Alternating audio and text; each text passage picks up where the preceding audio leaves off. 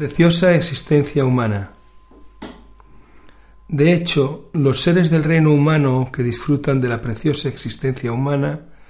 son tan escasos que el Buda los comparaba a la aparición de las estrellas durante el día, algo que, si bien no es imposible, resulta sumamente improbable.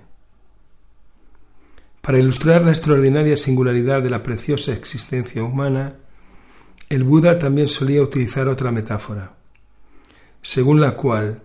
la probabilidad de renacer como ser humano es la misma de que dispondría una tortuga ciega que viviese en el fondo de un océano que cubriera la totalidad de la Tierra y sólo saliera a la superficie una vez cada cien años, de acertar a introducir al emerger su cabeza por el hueco de un aro de madera que flotase a la deriva esa no deja de ser una posibilidad, aunque ciertamente improbabilísima, tan improbable como la que supone la preciosa existencia humana.